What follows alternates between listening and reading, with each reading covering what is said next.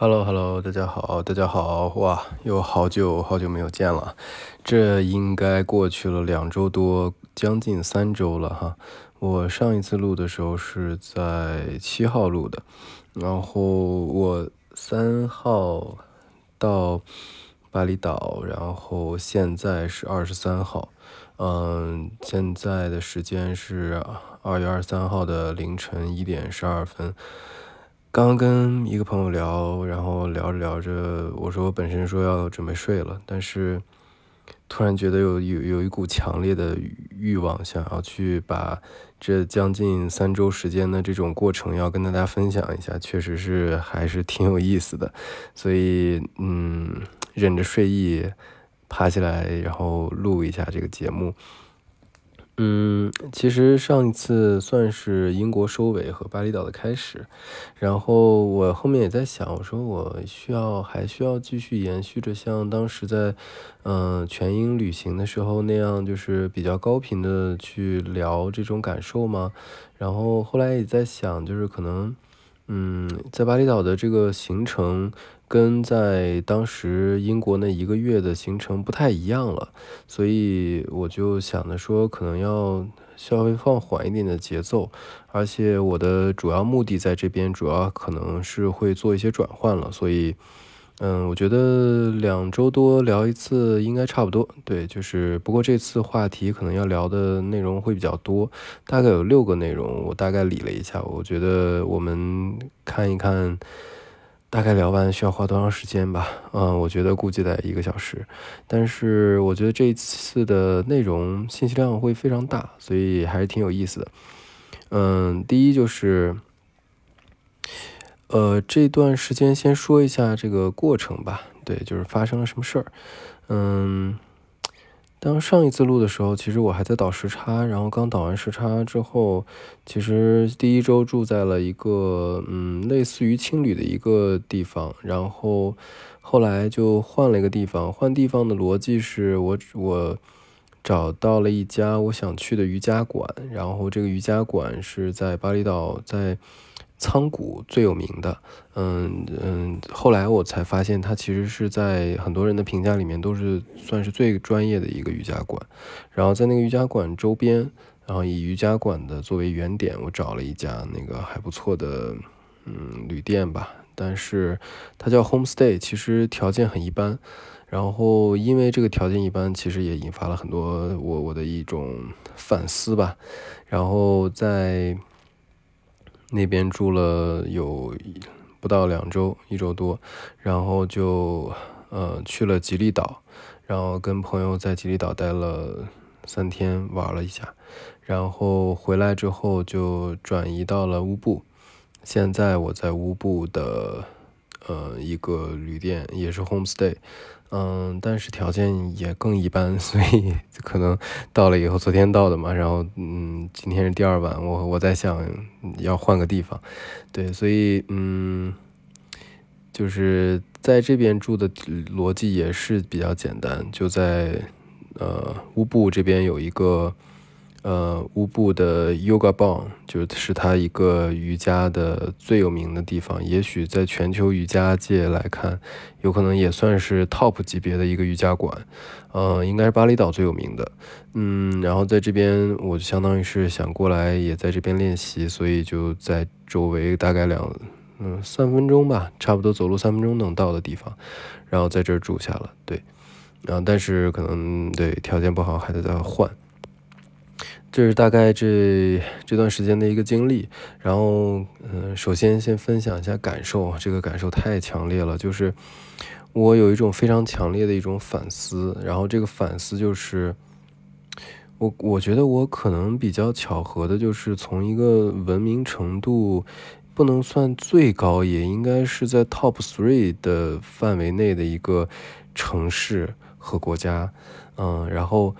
直接到了一个非常野性的一个地方，嗯，我觉得之前在五年前来巴厘岛的时候，我其实并没有这种非常深刻的感受，因为毕竟那个度假，我觉得相对来说，嗯，是不太一样的，就是毕竟住酒店，呃，而且当时也比较巧，就是其实住的是比较，应该算是这里顶配的酒店了，对。然后，嗯，然后又又是去景点，然后又是在比较有名的海滩上去学冲浪，所以那种感觉就是觉得，嗯，阳光沙滩，然后非常舒适，然后无边泳池，就那种感觉，想象的那种记忆。然后，嗯，这次来的话，因为我是常住嘛，所以。感觉就完全不一样了，就是这种常住，我相当于接触到了风土人情，接触到了当地的状态，将当地的食物、当地的生活、当地人家，嗯，然后，嗯，这种车水马龙的街道，然后。到处都是摩托车，然后没有太多就是行人走的道路，就是嗯，这种感觉就是让我一直在想，我说哇，这个地方真的是太野了，就是非常野性的那种感觉。然后，嗯，我就在反思说，这个是巨大的变化，我是怎么感觉到这种这么大的反差的？就有一些细节，比如像我在伦敦待着，其实我没有意识到，我很久都没有见到过。虫子了，虫子包括苍蝇、蚊子，大的、小的，这这昆虫类的，就是，嗯，这些或者是无无无脊椎的小的这种呃爬行动物，就是分非常各种各样的，我都没有见过，呃，就至少我住的范围内是没有的。然后但但是这种反差就是我到了以后，我现在都已经习惯了。当我吃饭的时候，桌子上会。呃，出现一堆蚂蚁，然后跟我抢吃的，然后各种那个就是需要经常来扇动，嗯，就是呃挥动你的双手，然后来确保呃没有苍蝇落在你的饭上，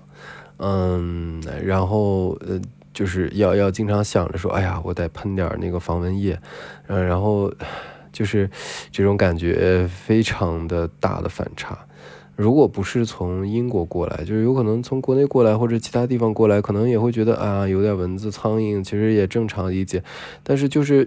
这种反差太大了，所以就觉得哇，怎么会这样？就是对，然后也在想，哎，我我在我在英国待的也没多久啊，不就四个月时间，我怎么会对于这种对就是适应不了呢？这太奇怪了，对，所以就会觉得嗯。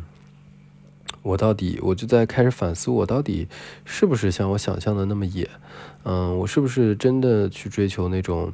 我真的像我自己想象的那样，就是我的觉得我的人生应该是追求的是那种非常野性的那种环境中去生活，然后去感受，去跟朋友们交往，甚至我有段时间会想象着说，我觉得最成功的那种状态就是在尼泊尔的山间。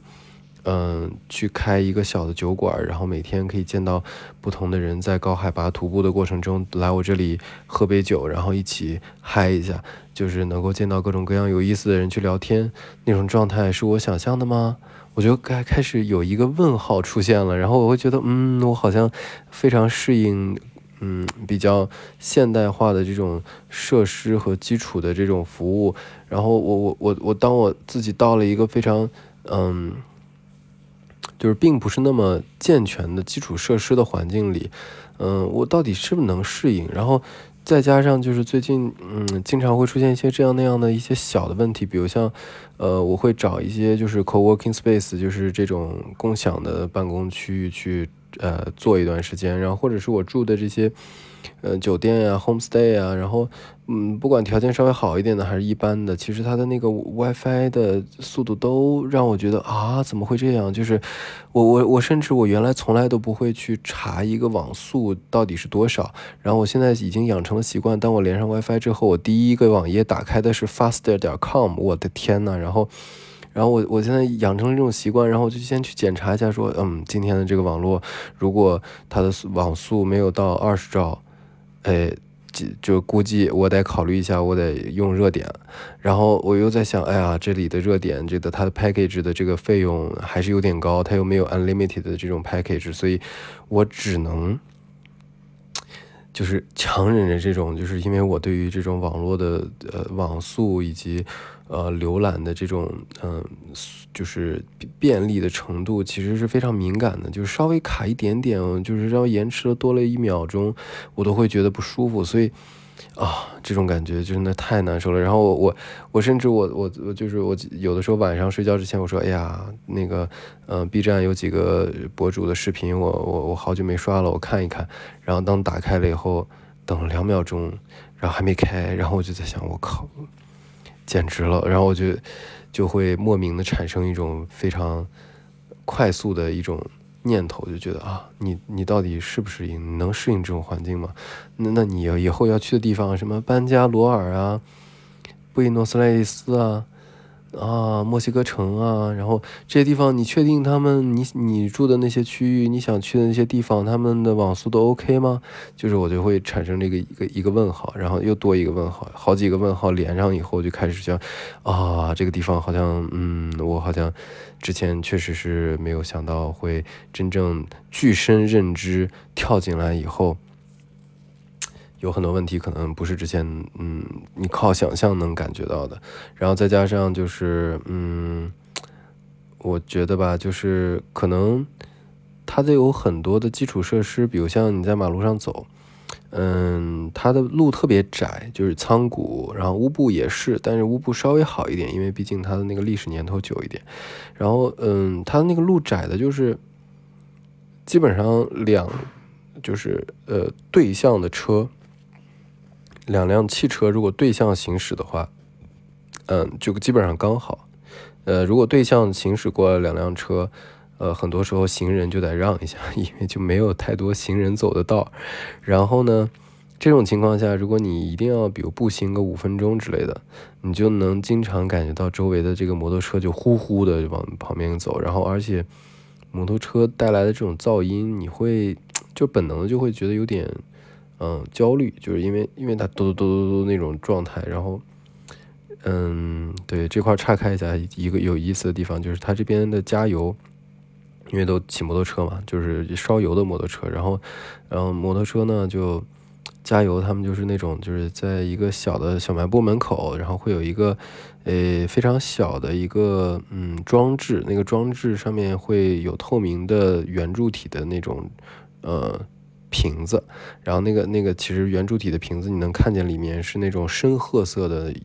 汽油，然后呃你要加油的时候，他就直接从小卖部把那个，就他就在门口嘛，然后你就把那个加油管拿出来，然后直接插在你摩托车上，然后弄完了以后给老板直接现金支付就可以了，就是也也也是非常对非常的方便，对对这个打引号的方便，对。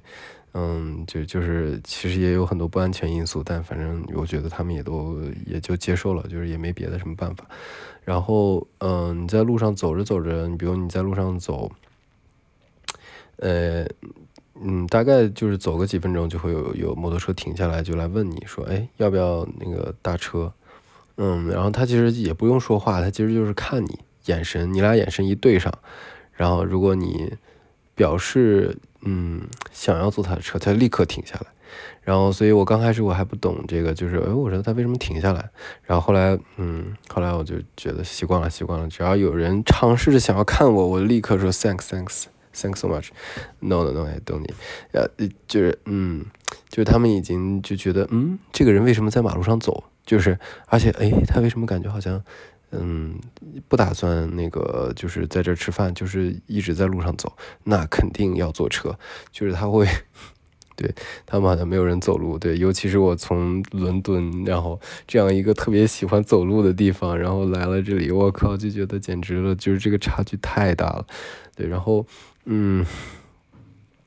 然后，嗯，这是嗯比较大的一种反差，对，然后以至于我会经常引发我的反思，对。然后第二个就是，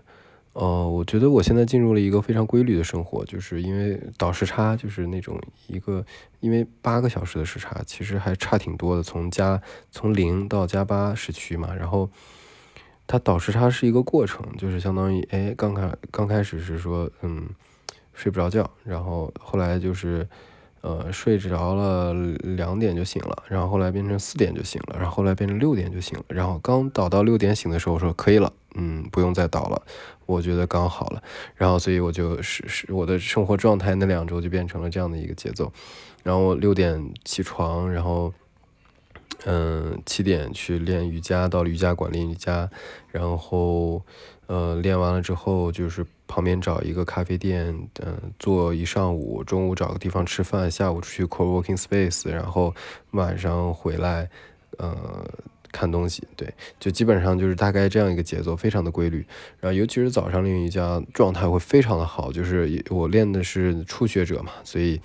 我就基本上把那个瑜伽馆的基本上那那些课程都练了一遍，然后一会儿再说就是瑜伽的事儿，然后嗯练完了之后其实状态会很好，所以上午的这个专注力会很很高，所以我上午主要就是在看一些课程和书，然后下午呢就主要是去写一些东西，然后嗯做之前的一些项目的思考，对，大概就是这样一个状态，所以非常规律，然后我觉得嗯还是挺感谢导师茶，因为我每次导完时差以后，的生活的。节奏都会非常的理想，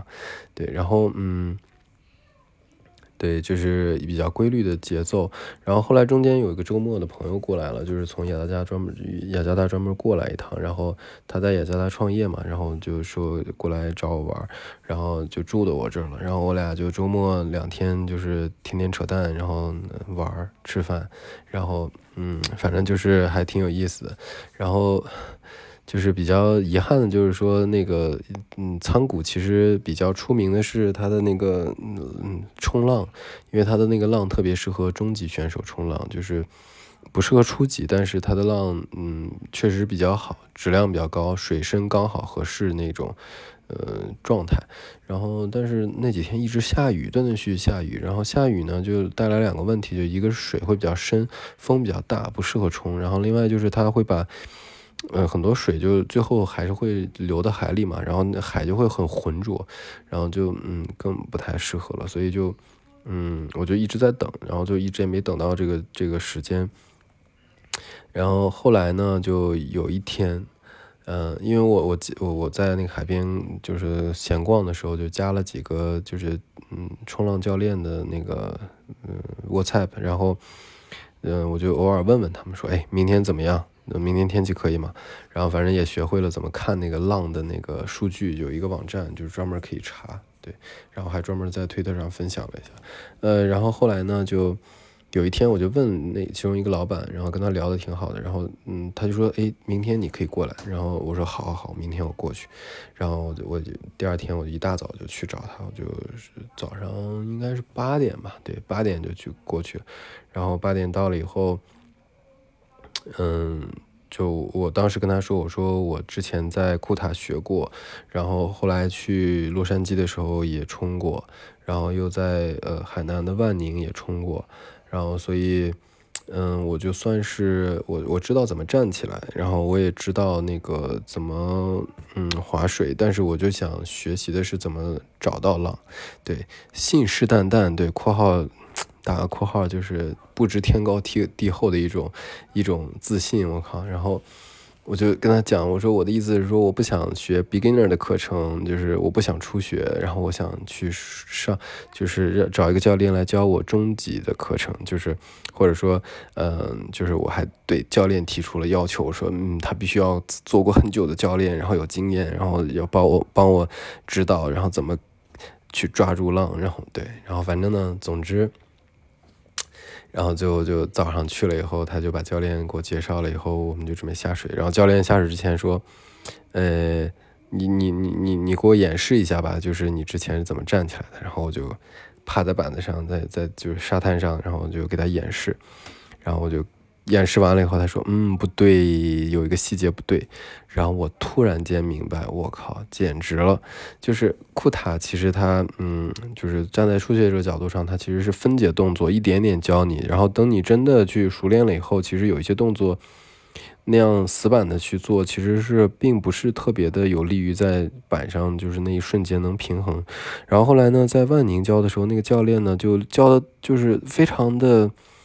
就是太。太整合了，就那个动作整合的，就是一瞬间就起来了，所以他那一瞬间可能更也也比较难掌握平衡。然后这个教练呢，一下就指出了问题，然后就说，其实你要第一下的时候是要先把那个左脚，因为我是左脚靠前嘛，然后你你要先把左脚先，嗯，先站到一个位置上，然后再起来。然后我之前是直接就是起加左脚站，就是一起，所以这样的话，那有一个瞬间其实是不稳的。然后所以，嗯，他一下指出这个细节，我觉得，哎呀，确实好像之前就一直都有这样的问题。然后我觉得，嗯，教这个教练不错，很专业。然后，然后我就就准备下水，下水了以后呢，嗯，之前下水之前，教练让我挑板子。然后我我就心里就想，我不想挑那个之前初学者的板子，我想挑一个小板子，因为板子越小越难掌握。但是，嗯，就是肯定大家都觉得，哎呀，我拿小板子，嗯，就是证明我是专业的嘛。然后，但但其实还是挺难的。然后教练还是呃叮嘱我了一下，他觉得你可以先从那个大板子先试，然后你熟练了以后你再换也行。然后我说好好好，那我就先选个大板子，然后还是那个初学者的板子。然后呢？下水，然后我就发现我简直了，怂到家了，真的是怂到家了。就是我我我想象中我是那种就是啊，就是直接冲到了，因为它有三排浪，然后第一排其实是不适合冲，第二排是稍微远一点，然后第三排是非常专业的人在第三排冲，因为越远它浪越大越深，然后越越越越越越危险嘛，越难把握。然后我就。我就看教练把我带到了第一排，然后不行，然后又带了第二排，然后我那个时候就开始产生了恐惧感，因为因为我我因为我知道那个水其实挺深的，然后我就有点不太敢，因为在板子上趴着，然后你脚上有一个环儿，就是其实挂着那个板子，那个板子是有浮力的，所以其实嗯，就如果假设你你比如你冲的时候，你呃就是下的掉到水里，然后你其实只要。呃，踩水，然后找到板子，然后就趴在板子上就好了。就其实是，呃，危险系数是很小的，尤其还有教练。但是，嗯，那种恐惧感就是你在，因为因为呃，你要冲浪，你要是要你是要呃，就一直游到那个第三排和第二排之间的。然后那个其实当你游过去的时候，嗯，我不知道大家有没有就观察过，其实浪。是越靠近岸的时候，那个浪的那个力量是越大的，就是它会拍到岸上的那一瞬间，其实是力量最大的。所以，当你往外走的时候，其实你要先经历第一排的浪，所以那个第一排的浪，它那个力量很大的时候，你就会，当你站在那儿，你拿着板子，然后往海里走，然后你到了一定深度，你就要趴在板子上再往前面游，因为你要就相当于穿穿过一层一层的浪，到一个相对平静的地方。那一层一层浪，你在那个穿过的过程中，你就能感受到这里的浪的力量。然后我靠，就是它那个力量肯定比库塔要很。大太多，然后要比洛杉矶的也要大，然后当然比万宁的也大，然后那种感觉就是，我说我还没到那个冲浪的地方呢，就是这么小的浪的那个边上那个力量就那么大，我说完了，我这这这能行吗？那那那越走越深，我靠，我别我还我还没到那个冲浪点的地方就被一层一层浪给拍翻了，然后拍翻了以后，我我我我我就就有一种恐惧感，因为我我游泳其实嗯也游的一般，就是不能长时间的游，所以。怎么就就会有一种恐惧感嘛？然后我就开始担心，我说我刚才是不是调高了这个教练的预期？然后他会觉得我水性特好，然后就是有一就是而且水平也很高，然后是可以非常驾轻就熟。然后我看他也不回头，就带着我往前走。然后我我我说不行不行不行，教练我说我说不行，那个我有点害怕。然 后然后。然后我说我我说有点害怕，那个一会儿我我游游泳不太好，然后然后我就嗯，然后我就感觉嗯，教练好像觉得是不是我有点害怕了，然后但是其实不用怕呀，他就安慰我说没事没事，这这这里我们必须得穿过这里，这里不太适合长待，在这待着那个浪的那个力量太大，那个呃会更更危险。然后他就一边安慰我，一边再往把把我往远处带。然后我就越往远处带，我就越觉得这块水越深，然后我就越害怕。然后就跟教练说：“我说，嗯，我说那个等一等，等一等，我们不能再走了，就是就就在这儿吧。”他说：“不行，不行，这儿这儿太危险，因为我们没有到那个就是平静的那个位置，所以他那个那个呃，你在那个浪特别大的那个就是波动的那个位置，其实相当于你更危险嘛。你其实一直在来回的波动，上下浮动，然后。”你就没有办法真正的去 catch 那个浪，然后我就啊，就是他就还是在往远处带，然后越带我就越恐惧，然后说我我当时心里在想，我真这也太怂了，我这这这这这，我想象的跟我实际的那种状态真的差别太大了。然后但是没办法，那个嗯。生存是最底层的需求，对，所以这个最基础的欲望就是让我变得很松。然后我当时就说不行，不行，我们再往那个旁边一点走吧，因为就是那个位置比较理想，我们就再往边上走一走，它可能就可以离岸稍微近一点了。然后。他说：“好吧，好吧，我把我往那边带，然后，然后差不多位置了。然后他说：好，可以了，你你转过来，然后转过来。然后他就说：那个，你你你你，让你划水的时候，你开始加速划水，然后，然后就开始准备站，然后就呃告诉我，然后有一个浪过来了，刚好，然后我就第一次。”站起来还没站一秒钟，直接翻了，翻到水里了。然后哇，掉水里那瞬间，我觉得我靠，这块水好深啊！就是因为因为你是能感觉得到那个浪的那个力量和那个嗯，其实它是水深到一定程度，它才能会有那样的浪的力量。确实是那浪很理想，对于中级选手来说，那个浪的质量非常高，就是嗯，几乎不用太使劲划水就可以直接把你冲起来。对，所以其实这个是一个特别好的浪，但是，哎，但是就是太怂了。当时那段时间心里就有点波动，然后我觉得我不行不行不行不行，我我们再往边上走一走，然后就一直在引导着教练，然后就去边上一点，就是离岸近一点。然后就，然后后来就几次有有几次站起来了，然后但是我觉得那时候心态已经变了。然后后来反正练练了一会儿，然后说教练，我们还是回去休息一会儿吧。然后上到岸上，然后教练刚开始不想让我上岸，因为他说你趴在板子上，在这个位置休息，其实嗯海浪是比较平稳的。然后如果你要是再往回走，你往回走了以后再想回来，又要穿过层层的浪，其实你就会消耗更多体力。然后我我就说那行，那我再冲几个，然后就才又又又冲两个浪，然后我说不行不行，我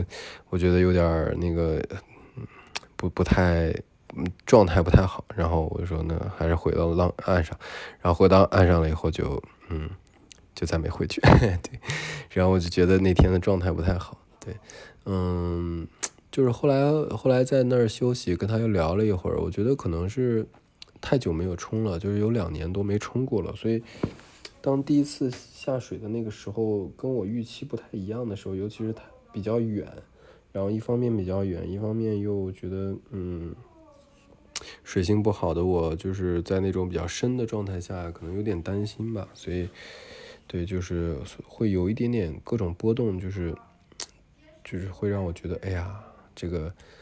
嗯。自己发现自己可能没有那么的想象的那么那么的勇敢，对，就其实嗯，整体来说，其实我之前冲浪的经历来看还是挺顺畅的，然后但是这一次就觉得，哎呀，我我我我本身来仓谷的很重要的一个目标就是要去学习自己去呃靠划水，然后。找到那个时机自己 catch 到浪，这样的话以后我可能一点点就可以自己去找浪了。但是我发现其实还差挺多的，对，就是到这种时候，其实理智的去考虑的话，确实是还差挺多。所以下一次可能在找教练的时候，可能就要跟他嗯讲清楚，就是我其实可能一点点来，对，所以嗯，好，就这是一个好不容易找到了一个晴天可以冲浪的那个合适的风和水的深度。的那个条条件到了，然后去冲的时候，对，就是，对我我我感觉我我我我浪费了一次比较好的天气条件，但是嗯，我觉得总是要有这一次机会的，然后让我看清自己现在的状态，对，然后嗯，但是相对来说，就是因为这这一年过去的一年，其实每天早上都在练俯卧撑，然后也在嗯做拉伸，所以其实身体状态保持的还可以，所以。我觉得就是这个比当时在，嗯，洛杉矶那次要状态好。洛杉矶那次是连着加班了很久，然后去美国一号公路开车的时候，然后路过了那儿一个，嗯，名字都有点忘了，就是不是在呃 Santa Monica，是在嗯北边的一个区域，是一个冲浪的比较好的一个岸边，然后嗯都是当地人在那儿冲。对，然后当时就感觉我根本撑都撑不起来，就是当时的状态就是撑了几下就有点累了，对对，大概就是这种，嗯，对，这是冲浪的过程，然后，然后另外就是，对，分享一下瑜伽吧，就是我觉得我应该是逐渐的体会到了瑜伽的精髓。呃，我我我还专门讲了一下，我写了一些东西，然后现在我做了一个计划，对，嗯，一点点讲吧。就是我一开始的时候，因为我是这种习惯，就是我一般学一个不知道，就是没没有学过的一个新的技能的时候，我一般都会习惯先去找到一个我觉得我的认知水平认知到的最专业的一个课程的。呃，地方，然后，然后在学的过程中，不要一开始直接就是学单一的部分，然后我就先去各方面都学一学，然后先感觉一下自己到底适合哪一个老师或者哪一种课程的风格，然后就先我基本上都学了一遍，就是 beginner，也就初学的，然后 hatha 的两个，一个 hatha 的 moon，一个 hatha sun，然后还有。Strong morning 就是早晨的那种，就是嗯比较强调体式的那种。然后，嗯，对，就这几种我都就是他们只要适合就是初学者的我都学了。然后学完了以后，我每次学完了以后都会跟这个老师聊一下，然后都会等在旁边等着他，基本上都弄完了，然后啊出来聊一聊，然后。聊，呃，每次跟老师聊，可能都会交流一下我这次的感觉和我的一些问题，然后所以这样的话，就是我跟老每个每一种风格的人老师都聊过，然后每一种风格都上过了之后，我就能找到一个适合我的固定的课程。然后因为跟每个老师都聊的过程中，其实也能嗯验证一些我对于问题的一些嗯答案。然后后来我呃就是发现，其实瑜伽跟我想象的不一样。对，就是可能也是之前的环境里头，其实大部分练瑜伽都是各种抛出来各种姿势啊什么的。但我觉得其实，嗯，瑜瑜伽可能我之前听到的一些朋友聊，就是瑜伽其实关键是呼吸嘛。然后，但是我后来理解，就是其实瑜伽是一个通向觉知的一种方法。然后，这种通向觉知的方法其实有很多很多很多。对，每一种宗教呀，每一种呃这种呃。通过修炼去达到一种感知、专注，然后到另外一种状态去，嗯，对这个环境和对这个世界有一种新的感知，嗯，或者是叫觉知，嗯，有有太多的方法，但是瑜伽这种方法呢，相对来说适用性比较广。然后它的门槛也很低，然后也跟宗教关系没有那么的密切，所以其实相对来说它通用性很强。然后，嗯，瑜现在在我看来，瑜伽可能最最简单的描述就是通过体式的练习去练习呼吸，然后通过呼吸掌握运用身体能量的方法，然后达到冥想的状态。其实最终是为了要去练习这种冥想的状态的。然后这个课程比较专业，是它每一个课程，不管是初学还是个进阶，它其实都是每一个节课都包括这三个模块，然后只不过它的配比不一样，就是体式的练习，然后练习的过程中去练习呼吸，然后有一个时间是专门练习冥想。所以，嗯，我我。通过这样的一个起步的训练，其实我基本上就对于瑜伽呢，就是它的嗯最终追求的那个状态和我真正的那个目标是完全匹配的。所以我后来就是到了乌布，也乌布本身就是瑜伽最有名嘛，所以我就在这边呃就是准备长时间的固定训练一下，然后之后不管到哪里我都可以。呃，每天保持这样的训练习惯，其实相当于我就是把嗯过去一年每天早上的这个拉伸加俯卧撑的这个固定的这个嗯嗯模式切换成瑜伽和冥想，对，所以嗯就是这个过程其实是在帮我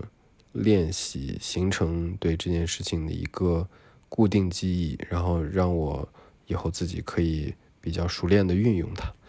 对，所以需要去跟老师交流，去学习，然后去得到反馈。对，这是一个过程。对，这是我对瑜伽现在的理解。然后，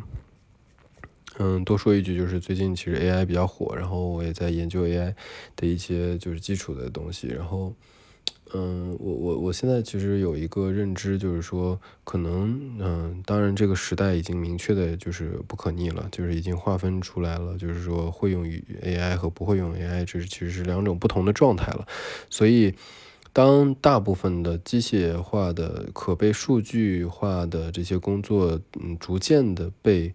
人工智能替代的时候，其实人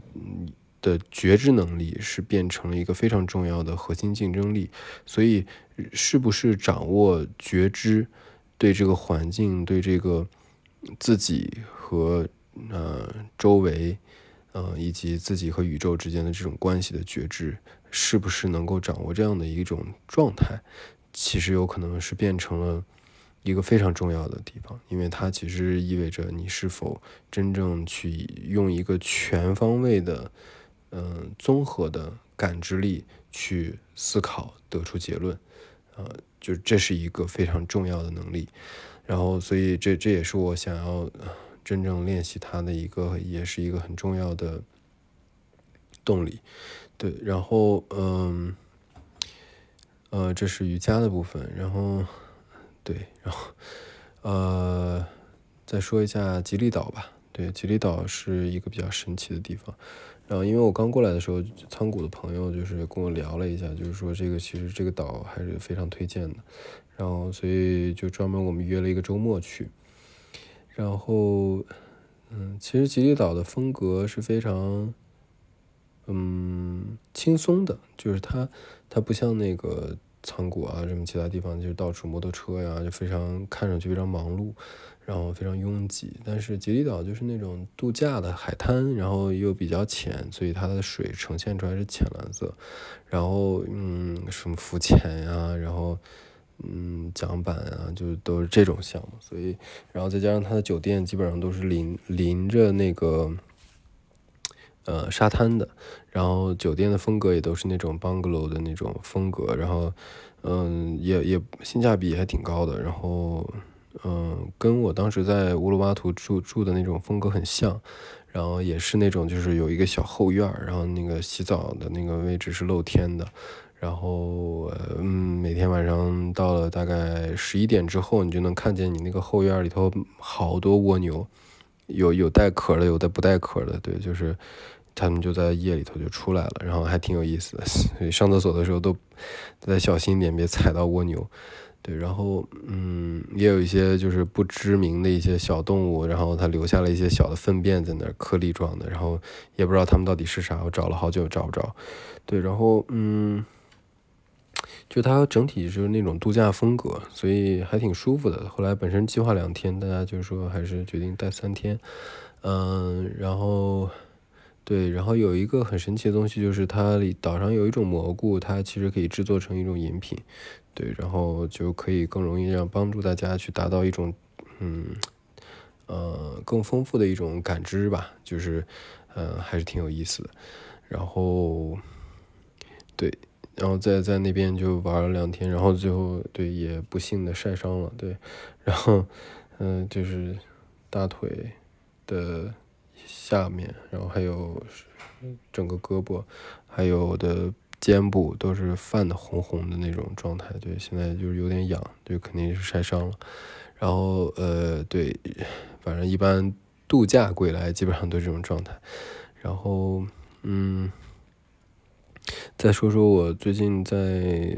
嗯做的一些研究吧，就是因为之前一直在做数字组织研究，数字组织的研究可能涉及到很多政治学呀、社会学呀，所以也在呃就是做一些底层的学习，嗯，然后最近刚好又赶上 AI 的这股风，所以。就是确实是对这个事情非常的好奇，就是在也在想说它未来是怎么结合，然后也也自己尝试了一些 AI 的工具，还确实挺有意思的。就是，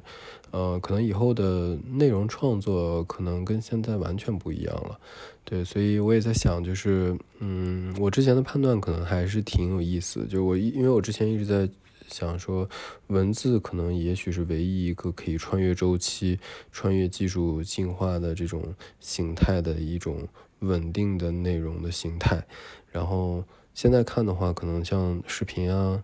然后可能未来的这种三维的模拟啊，然后这些其实都是可以通过工具 AI 去自动生成的。所以，最终核心其实还是文字的表达，就是你通过文字的表达，你去。嗯，设定你想要表达的这种环境和内容的大纲，然后它的内容最终的形态可能效率会非常高，要要远远高于现在的制作视频啊、制作图文啊这些，就是完全是不一样的。对，所以其实可能，呃，做文字，呃，也许还是目前看最高效的内容生产。嗯，而且未来，呃，你你的录制的视频、你的声音、你的形象，其实都可以直接自动生成，现在就已经有了这样的状态了。所以，可能未来会非常快，就是在内容生产角度上，或者说叫做。内容的创作吧，对，就是因为大部分的产品是或者是呃去产生客户价值的一种呃形态，其实它都可以总结成内容，对，所以其实内容的创作，嗯，它可能是一种未来是建建立在嗯更深入的思考和构建。你的对于这件事情的认知是会成为它的真正的壁垒，对，所以最近也在研究这个事儿，还挺有意思的。反正，嗯，就是工作是一方面的事儿，然后生活是另外一个事儿，所以相当于在这边可能慢慢的会，嗯，稳定下来，然后去就是用一个非常规律的状态去，嗯，保持这样的一个。生活和工作的一种平衡吧，对，对，然后，嗯，另外就是我发现可能在英国的最后那个月，就是，嗯，就是大部分时间都是一个人，所以可能已经完全习惯了一个人的节奏了。对，这是一个发现，因为，呃，在吉里岛玩的时候，其实是跟朋友在一起嘛，然后我会发现好像。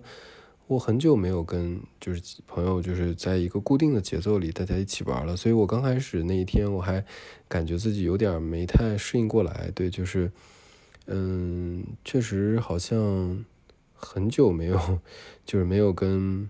嗯朋友在一个节奏里头去玩。对，所以我我也我也发现可能我还是比较能适应就是这种一个人的状态，嗯，然后一个人走，然后。嗯，可能经常去一些不同的地方，然后跟不同的人聊天，对，所以可能这个还是，嗯，一个一个觉察吧。对，快速的聊了一下，嗯，我觉得大部分可能在巴厘岛的这个状态就是这些，然后。对下一站的话，现在还没想好，但是可能要也要准备开始定了。然后因为我想报那个十日进关，所以就是 Vipassana，但是太火了，就是大部分地方都报不上。然后我现在在看马来西亚有可能能报上，所以还在等能不能把我加到 list 里。然后，嗯，如果能报上就去马来西亚，如果报不上的话，到时候看是去泰国还是。嗯，去其他地方，对，现在还没有想好，对，大概就是这样吧。然后呃，对，印度的班加罗尔其实也是种草了很久，到时候看情况，因为涉及到一些工作的事儿，所以还不是特别确定。嗯，那大概就是这样了。然后又叨叨了这么久，对我觉得，我觉得巴厘岛是一个，嗯。是一个比较怎么说，就是比较适合短期呃工作生活的这种数字游民的地方。如果是要长期的话，我觉得现在我还没有找到这样一个长适合长期的呃城市吧。对，就是因为我觉得综合来看，其实它的基础设施还并不是很理想。就是如果对于数字游民来说，嗯，它的整体的生活。状态的话，我觉得可能不如清迈，对。然后当然我在清迈没有就是真正的数字游民过啊，就是我我我也是只是那种度假状态，嗯。但是从周围的就是两边都去过的朋友来看的话，清迈可能会更适合常住，对。嗯，我觉得对巴厘岛可能我还要再去更深入的体验一下。对那我们后面有什么更有意思的一些感受，我们到时候下回再聊了。然后刚才放的音乐，我不知道大家能不能听出来哈，就是是那个《La La Land》的主题曲，对，应该是开场的那个，呃，一镜到底的那个舞，对。然后我们我觉得可能比较能反映出来我现在的心境吧，对。然后我们就把这首曲子放完。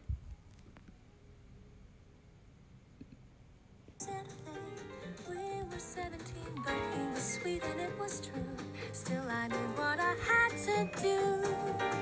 Cause I just knew. Summer Sunday nights, we sink into our seats right as they dimmed out all the lights. A technicolor world made out of music and sheen. It called me to be on that screen and live inside the machine. Nickel to my name, hopped a bus, here I came. I could be brave or just insane. We'll have to see. Maybe